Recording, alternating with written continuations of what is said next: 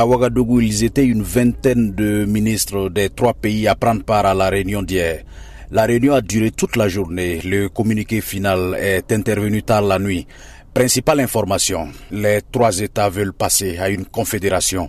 Une confédération qui va s'appuyer sur des références historiques propres au peuple du Sahel. Karamogo Jean-Marie Traoré, ministre des Affaires étrangères du Burkina Faso, a lu le communiqué final. Les ministres ont noté la nécessité de fonder le traité de la Confédération sur des références historiques propres au peuple du Sahel.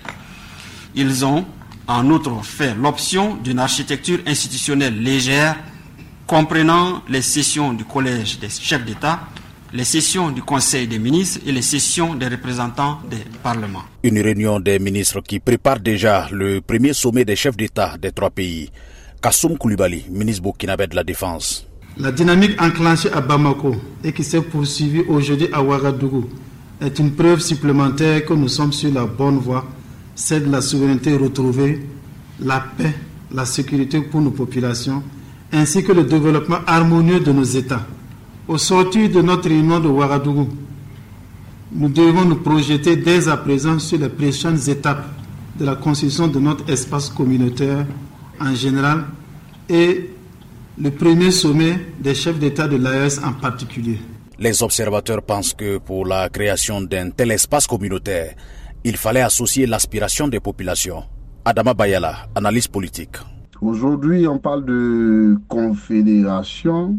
Nous, nous aurions souhaité une fédération, étant entendu que c'est une démarche évolutive qui n'émane pas de la volonté populaire, et que c'est une démarche voulue par les chefs d'État des trois pays, ils font ce qu'ils en veulent. Euh, nous nous aurions souhaité une fédération, encore que l'objectif c'est de créer les États-Unis d'Afrique.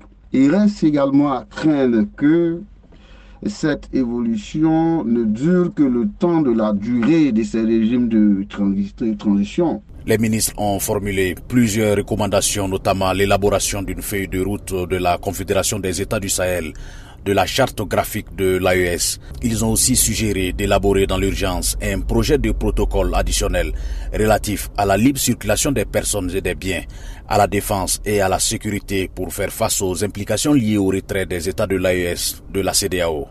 Les ministres ont condamné la confiscation, disent-ils, illégale et illégitime des avoirs du Niger par l'UOMOA à travers la Banque centrale des États de l'Afrique de l'Ouest. Lamine Traoré, Ouagadougou, VO Afrique.